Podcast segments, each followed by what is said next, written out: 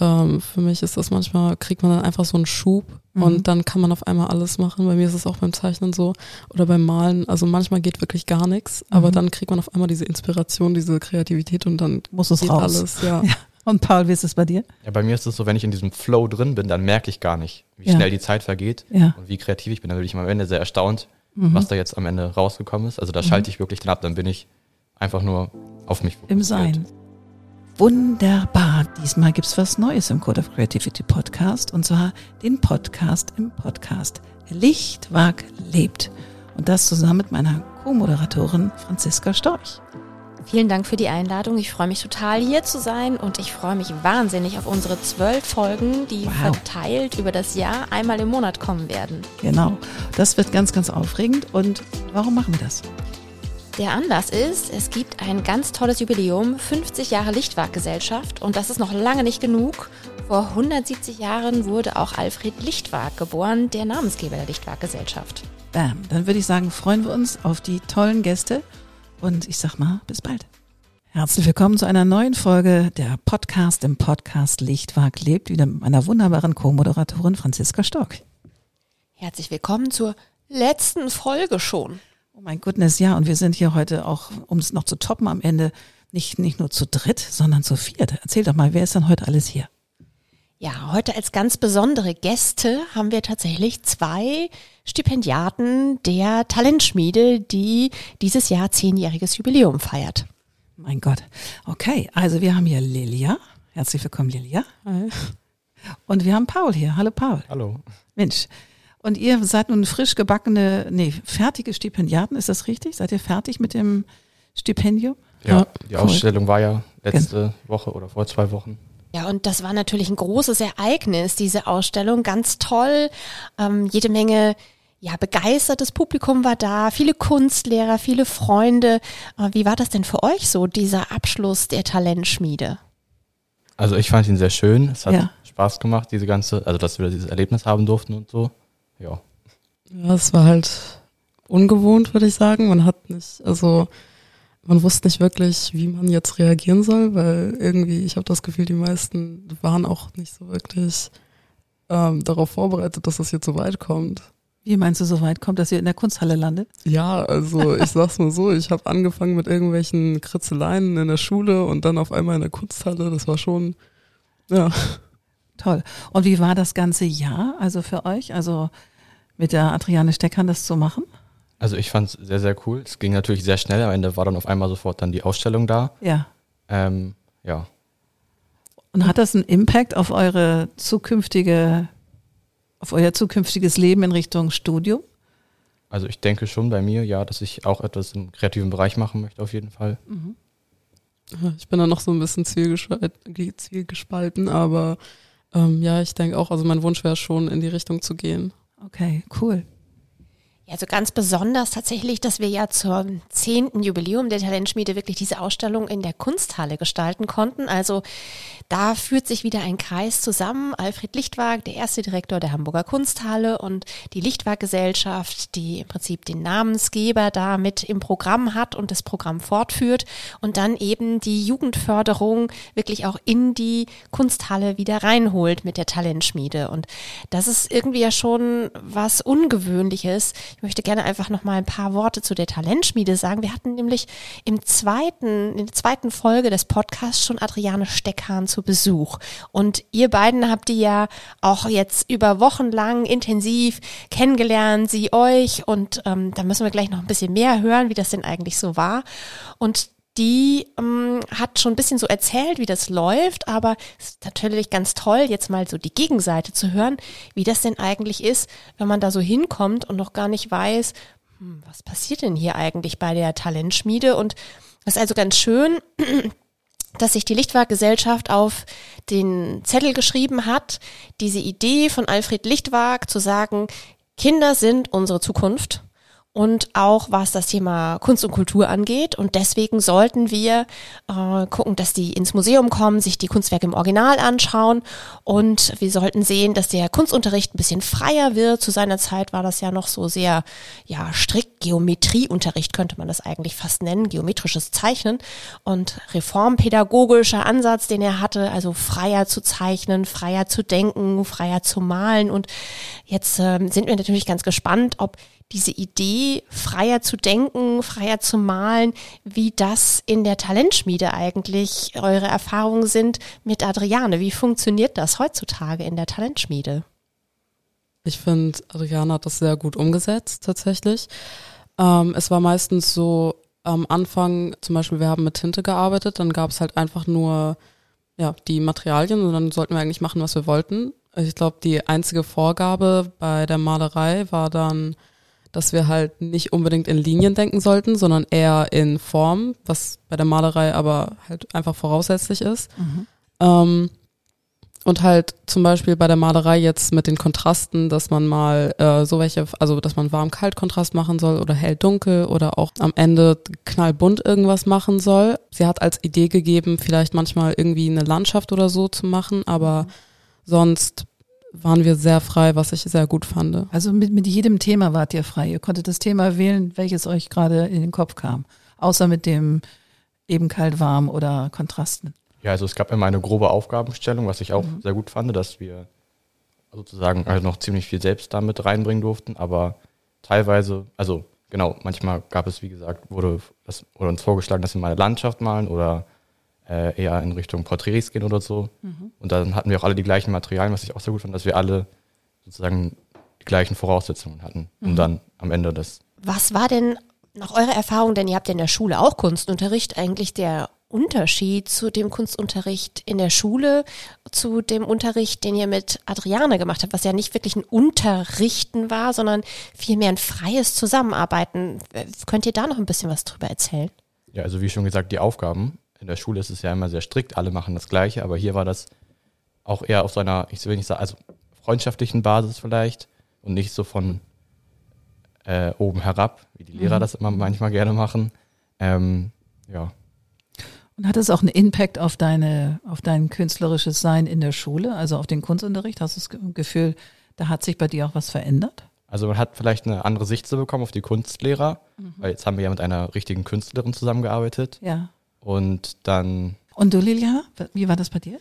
Also bei mir ist es tatsächlich ganz anders, weil ich gehe auch in ein Kunstprofil, also unsere Schule ist in Profilen aufgeteilt mhm. und mein Lehrer ist selber freier Künstler. Mhm. Ähm, dadurch hat er auch ein viel freieres Denken. Also natürlich, wir sind in der Schule, wir brauchen halt Aufgaben, aber wir haben ein sehr, sehr freies, also wir haben einen sehr weiten Horizont von was wir machen können. Mhm. Und äh, tatsächlich jetzt haben wir auch zum Beispiel eine Aufgabe, wo wir einfach nur Skulpturen machen sollen, was mhm. die Klasse sich selber ausgesucht hat.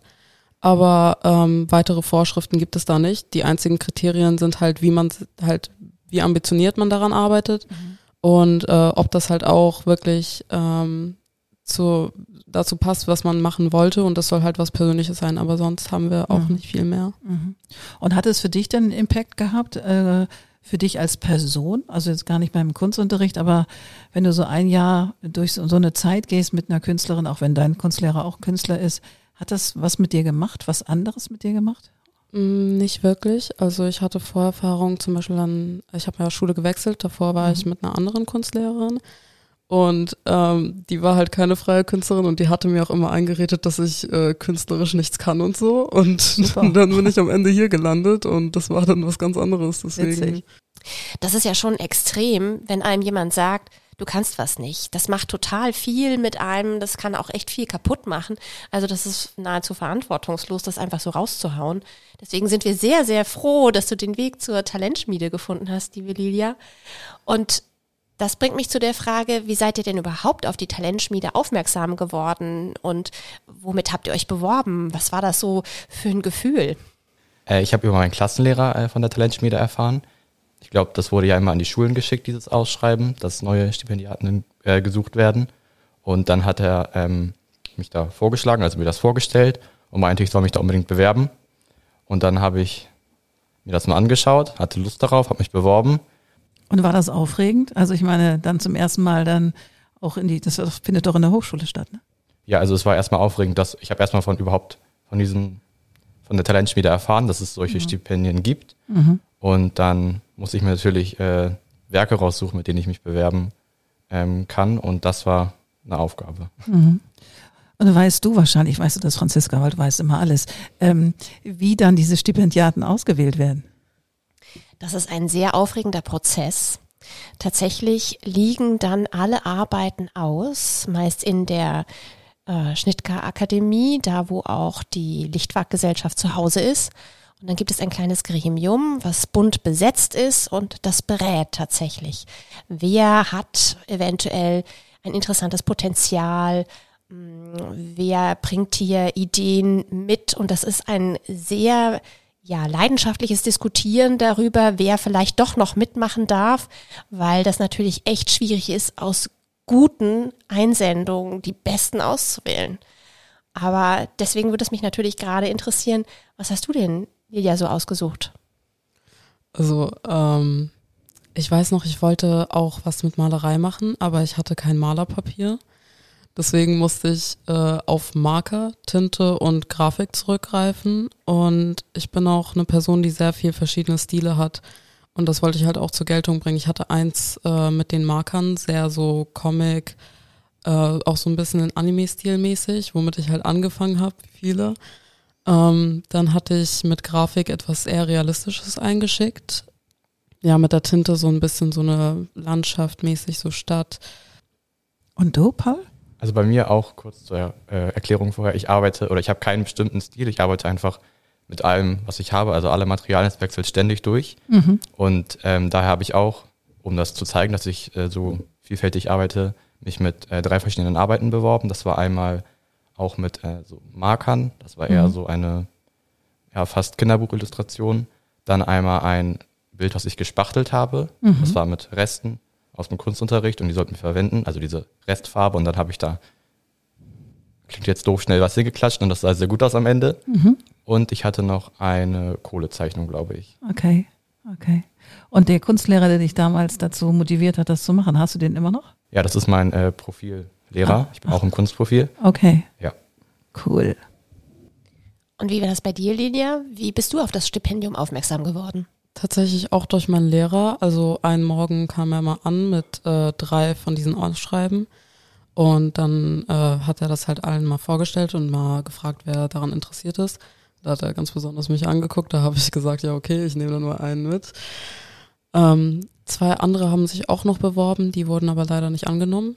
Aber ja, ich bin trotzdem froh gewesen, dann dabei zu sein. Mhm, toll. Und macht das Lust auf mehr bestimmt, oder? Dass man noch weitermachen möchte? Ja, definitiv. Ja. Kann ich mir vorstellen. Also ich glaube, wenn man mal so, dass so ein Jahr gelaufen ist und dann fühlst du dich ja auch ganz anders. Also ich weiß es mal, wenn ich hier am Wochenende gemalt habe oder so in meinem Atelier, danach bin ich, könnte ich eigentlich nur noch malen. Also ich möchte eigentlich gar nichts anderes mehr machen. Das ist ja tatsächlich eine ganz tolle Möglichkeit, die da geboten wird und das ist wirklich einzigartig. Also Franziska Neubecker von der Lichtwag Gesellschaft, die hat sich da mal so umgetan, was gibt's denn eigentlich so für Stipendien in der Jugendlandschaft? Und erstaunlich viel gibt's im Musikbereich. Es gibt auch im naturwissenschaftlichen Bereich so einiges. Mathematik wird besonders gefördert, aber im bildenden Kunstbereich gab's so ein Stipendium halt noch nicht.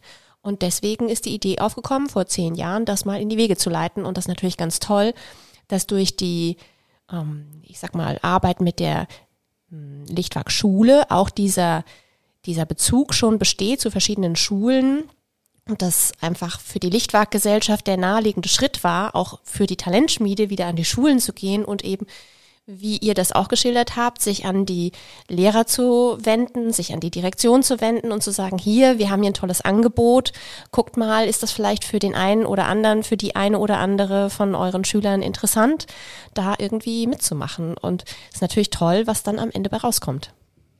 Da habe ich noch mal eine Frage an euch, weil wie viel wart ihr in dem Kurs, also in dem bei der Talentschmiede?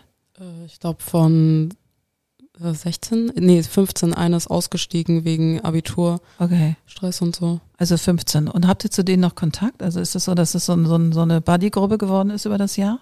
Also es gab manche, die sich glaube ich schon im Voraus kannten ah, okay. und ähm, ich glaube manche davon haben sich auch da angefreundet, aber mhm Ähm, jetzt nicht jeden, jeder mit jedem. Klar, das ist ja auch schwierig. Und wie war es für dich, Paul? Kanntest also, du jemanden vorher? Genau, ich war mit einer Klassenkameradin da, die wurde ah, auch angenommen. Super. Und ich glaube, da im Kurs hat sich das, ja, haben sich immer so Grüppchen gebildet, aber also natürlich hat sich jeder mit jedem verstanden. Ja. Aber ähm, so, wir haben noch natürlich diese Gruppe da, wir haben so einen Chat, wo wir uns immer äh, Bescheid gegeben haben, wenn jemand zu spät kommt oder so. Ähm, und was ich auch noch weiß, ist, ich glaube, es ist ein Treffen geplant im mhm. nächsten Sommer, wenn es wieder warm ist, dass wir uns immer noch alle wiedersehen. Ach, schön, schön. Du hattest es schon gerade so ein bisschen angedeutet, Annette, dass es auch verschiedene Orte gab, an denen ihr künstlerisch aktiv wart. Deswegen nehmt uns doch nochmal auf die Reise, was ihr so in diesen ganzen Wochen eigentlich gemacht habt und wo ihr da so unterwegs wart. Also ziemlich am Anfang waren wir, glaube ich, sogar äh, einmal um die Hochschule, um, also ums Gelände unterwegs und haben da, sollten da, ich glaube, ja, die Umgebung einfach zeichnen, also erstmal Fotos machen und dann ähm, diese Fotos dann oder sich von den Fotos inspirieren lassen und dann mit Kohle da ja, die Stadt zu malen. Wir waren, glaube ich, auch einmal in einer Ausstellung. So, ähm, Adriane fand auch eigentlich ganz doof, wenn man zum Beispiel von anderen jetzt irgendwas abgezeichnet hat oder so vom mhm. Internet. Ähm, was ja eigentlich, wenn man jetzt zum Beispiel noch lernt und so, ist ja nichts Schlimmes, irgendwie ein Vorbild oder so zu benutzen. Aber ähm, ich fand das trotzdem dann mal ganz gut ins kalte Wasser geschmissen zu werden, dass man wirklich mal selber irgendwie auf irgendwas raufkommen sollte. Und sie meinte auch, wir sollen Bilder immer machen und so von der Umgebung oder von irgendwas, was uns interessiert. Oder auch wenn wir jetzt irgendwas zeichnen wollen, dass wir jetzt irgendwie mit Stipendiaten irgendwie fotografieren sollen und die dann abzeichnen oder mit Spiegeln äh, mhm. haben wir auch mal gearbeitet. Hast du selbst Porträts gemacht? Ja, so wir mussten, da war ein Spiegel auf dem Boden und dann mussten wir dann uns, also sozusagen den Spiegel fotografieren und die Spiegelung dann zeichnen. Mhm. Wir hatten auch draußen mal, wir sollten sozusagen so ein bisschen wie so ein Comic mhm. ähm, von verschiedenen Sachen draußen bilden. Auf jeden Fall, ja, es war ganz interessant und auch sehr abwechslungsreich. Also es mhm. wurde nie wirklich langweilig. Mhm. Und ähm, zeichnet ihr dann zu Hause, arbeitet ihr zu Hause jetzt weiter, jetzt wo das Stipendium ist ja nun nicht mehr und Schule ist zwar natürlich Fulltime, aber macht ihr das dann irgendwie abends oder am Wochenende oder wann zeichnet ihr oder malt ihr? Also bei mir ist es, es kommt drauf an. Manchmal habe ich sehr viel Stress ein paar Wochen, dann ist da wirklich gar nichts, also tote Hose. Mhm. Aber sonst immer zwischendurch oder ähm, wenn ich, also manchmal plan, plant man ja auch irgendwas, zum Beispiel Geschenke oder so, da komme ich mhm. auch zum Zeichnen. Nur was mir aufgefallen ist, war, als ich diese riesen Formate dann mit nach Hause genommen habe, mhm. wie klein ich früher gearbeitet habe. Ja, witzig. Und malt ihr auch auf dem iPad? Ich ja, ich äh, zeichne auch tatsächlich digital. Ich bin mhm. noch dabei, das so noch zu verfeinern und dann will ich auch anfangen, so online halt, also halt auf Instagram und so mich so ein bisschen cool. mit einzuarbeiten. Sehr schön. Meine kleine Hündin zeichnet auch. Die zeichnet mit, zeichnet mit ständig ihren Teddy und will irgendwie Attention, weil so viel Jugend ist das, glaube ich, das überfordert sie gerade ein bisschen. Ja, Jugend ist natürlich das tolle Stichwort und auch, dass man irgendwie nicht unbedingt immer alles kriegt, was man haben möchte, ist natürlich eine Herausforderung, das ganze Leben. Und auch bei so einem Stipendium läuft ja nicht immer alles nur Friede, Freude, Eierkuchen und glatt. Es gibt ja auch Momente, in denen man vielleicht irgendwie frustriert ist, in denen irgendwas nicht so läuft und ähm, was hat dann Adriane gemacht, um euch zu unterstützen? Oder wie seid ihr aus solchen Punkten wieder rausgekommen? Habt ihr euch gegenseitig als Stipendiaten geholfen? Oder wie läuft das, wenn man da wirklich so eine Blockade hat, wenn was nicht will? Was habt ihr dann gemacht? Also wir haben uns eigentlich immer wahrscheinlich direkt an Adriane gerichtet, sie hat uns dann versucht zu helfen oder auch einfach mal gesagt, wir sollen ähm, äh, also den Kopf frei kriegen oder einfach weitermachen und am Ende wird sich dann schon etwas Schönes sozusagen entwickeln. Ja, ich weiß noch auch vor den Sommerferien, voll viele hatten gar keine Lust mehr, weil, naja, man kennt's. Ähm, da meinte sie auch, ja, bei manchen hat sie gesagt, ja, dann lasst einfach, macht euch den Kopf frei. Es sind Vorferien, da muss man halt einfach manchmal durch. Mhm, verstehe ich. Ähm, ich habe mal eine Frage. Was ist denn Kreativität für dich, Lia? Wenn du das beschreiben müsstest. Ähm, ich würde sagen, das ist eine sehr, sehr schwierige Frage weil okay. Kreativität ist so vielseitig, dass man es gar nicht so richtig irgendwie einschätzen kann. Ich meine, ich finde, das liegt auch im Auge des Betrachters, weil viele Sachen, also manche Menschen finden, dass irgendwas kreativ ist und die anderen wieder nicht. Aber für mich ist es etwas, was eine Person, wo sich eine Person Gedanken drüber gemacht, also was heißt Gedanken drüber gemacht hat, etwas, was einfach von einer Person kommt mhm. und was sie halt einfach gemacht hat oder halt ein Werk von jemandem. Mhm. Und kannst du Kreativität fühlen im Körper? Also wenn du, wenn du so mittendrin bist in so einem Prozess? Tatsächlich ja. Also ich mache ja auch andere Sachen als Zeichnen. Ich stricke auch, ich nähe auch, ich häkel auch. Und ähm, für mich ist das manchmal, kriegt man dann einfach so einen Schub mhm. und dann kann man auf einmal alles machen. Bei mir ist es auch beim Zeichnen so oder beim Malen. Also manchmal geht wirklich gar nichts, mhm. aber dann kriegt man auf einmal diese Inspiration, diese Kreativität und dann muss es raus. alles. Ja. ja. Und Paul, wie ist es bei dir? Ja, bei mir ist es so, wenn ich in diesem Flow drin bin, dann merke ich gar nicht, wie ja. schnell die Zeit vergeht ja. und wie kreativ ich bin. Dann bin ich am Ende sehr erstaunt, mhm. was da jetzt am Ende rausgekommen ist. Also da mhm. schalte ich wirklich dann ab, dann bin ich einfach nur auf mich fokussiert. Im Sein sozusagen. Ja, schön, schön. Und kannst du das körperlich fühlen? Also wenn du so in so einem Flow-Zustand bist oder bist du dann entmetralisiert sozusagen? Also bist du rausgerückt aus deinem Körper? Manchmal, wie gesagt, rausgerückt, aber manchmal ja. spürt, also ja, man spürt das dann, ja. dass es alles flutscht sozusagen. Ja. Und das Gefühl danach, wenn ein Werk fertig ist, ist es befriedigend oder ist es dann oder erleichtert oder wenn du sagst, ja, wenn es dann fertig ist, wie, wie, wie fühlst du dich dann? Also natürlich bin ich erleichtert, weil es ist manchmal echt schwer, in diesen Flow sozusagen reinzukommen mhm. und wirklich auch was zu schaffen sozusagen. Mhm. Und natürlich bin ich dann am Ende sehr froh oder auch stolz auf mich, dass ich, es ist ja jedes Mal anders, jedes Mal neu, mhm. dass ich was geschafft habe. Mhm. Und verkauft ihr auch schon eure Sachen oder verschenkt ihr die? Ja, also in meiner Schule ist es ganz oft so, dass jemand was haben möchte, was bestimmtes oder so. Auftragsarbeit. Dann, ja, ich mache dann so Auftragsarbeit mäßig was. also wenn ich auch jetzt mit dem Digitalen gut werde, also mhm. was heißt gut werden, also wenn ich es noch ein bisschen verfeine, ja, würde ich das auch versuchen, so Commissions und so zu machen. Was, was zu machen? Commissions, also die Aufträge und so. Okay. Und bei dir? Also bei mir, ich habe auch schon ein paar Auftragsarbeiten gehabt und cool. das eine Bild, was auch in der Ausstellung hing, wurde gestern verkauft. Herzlichen Glückwunsch. Dankeschön. Oh wow, wie cool ist das denn? Das war tatsächlich auch super positiv überraschend, dass als die Arbeiten der Talentschmiede Stipendiaten in der Ausstellung in der Hamburger Kunsthalle zu sehen waren, die Leute wirklich interessiert waren, diese Arbeiten auch zu kaufen. Und wir haben ja wenige Tage nach der Präsentation der Talentschmiede in der Kunsthalle noch eine Benefizauktion gehabt. Und tatsächlich waren manche Leute der Meinung, dass also die Arbeiten, die dort bei der Benefizauktion versteigert werden, die Arbeiten sind, die die Stipendiaten der Talentschmiede dort zeigen und waren sehr neugierig und sehr interessiert. Die Arbeiten, die dann versteigert worden sind, sind allerdings erst an dem Tag der Versteigerung selbst dort aufgestellt worden. Und auch das war ein großer Erfolg, denn Benefizauktion heißt ja für einen guten Zweck. Und in dem Fall eben für den Zweck der Zukunft der Talentschmiede. Also haben andere Kreative und tatsächlich auch äh, die Lichtwag-Gesellschaft äh, ihren, ihren Schrank geöffnet mit Kunstwerken und haben also insgesamt gut 40 Lose zusammenbekommen die dann versteigert worden sind von einer sehr sympathischen Auktionatorin, Katharina von Sein zu Wittgenstein. Und die hat dann also das Ganze unter die Leute gebracht und insgesamt sind 15.500 Euro dabei rumgekommen. Wenn wir jetzt noch das dazu addieren, was durch euch noch gekommen ist, Weltklasse. Also von daher, die Zukunft der Talentschmiede ist gesichert. Und äh, die bisherige Talentschmiede hat ja auch eine wichtige Förderung gehabt, und zwar von der Blankenburgschen Hamburg Stiftung. Und die setzt sich dafür ein, dass Jugendliche gefördert werden im Zusammenarbeit mit Künstlerinnen und Künstlern und zwar verschiedener Sparten. Also dass Autoren mit Jugendlichen zusammen Romane schreiben, dass Musiker mit jungen Menschen gemeinsam musizieren, sie voranbringen und eben auch im Rahmen der Talentschmiede, dass eine bildende Künstlerin wie Adriane Steckhahn mit euch beiden, Lilia und Paul und auch noch den anderen Jugendlichen eben sich austauschen, dass ihr künstlerischen Input kriegt, ein paar Kniffe und Tricks lernt, locker lassen könnt, auf einmal sowas feststellt wie, oh Gott, ich habe so klein gearbeitet, jetzt bin ich riesengroß. Oder eben auch festzustellen, Mensch, also ähm, im Comic habe ich gestartet, aber ich kann ja, also unendliches Universum, da gibt's gar keine Grenzen.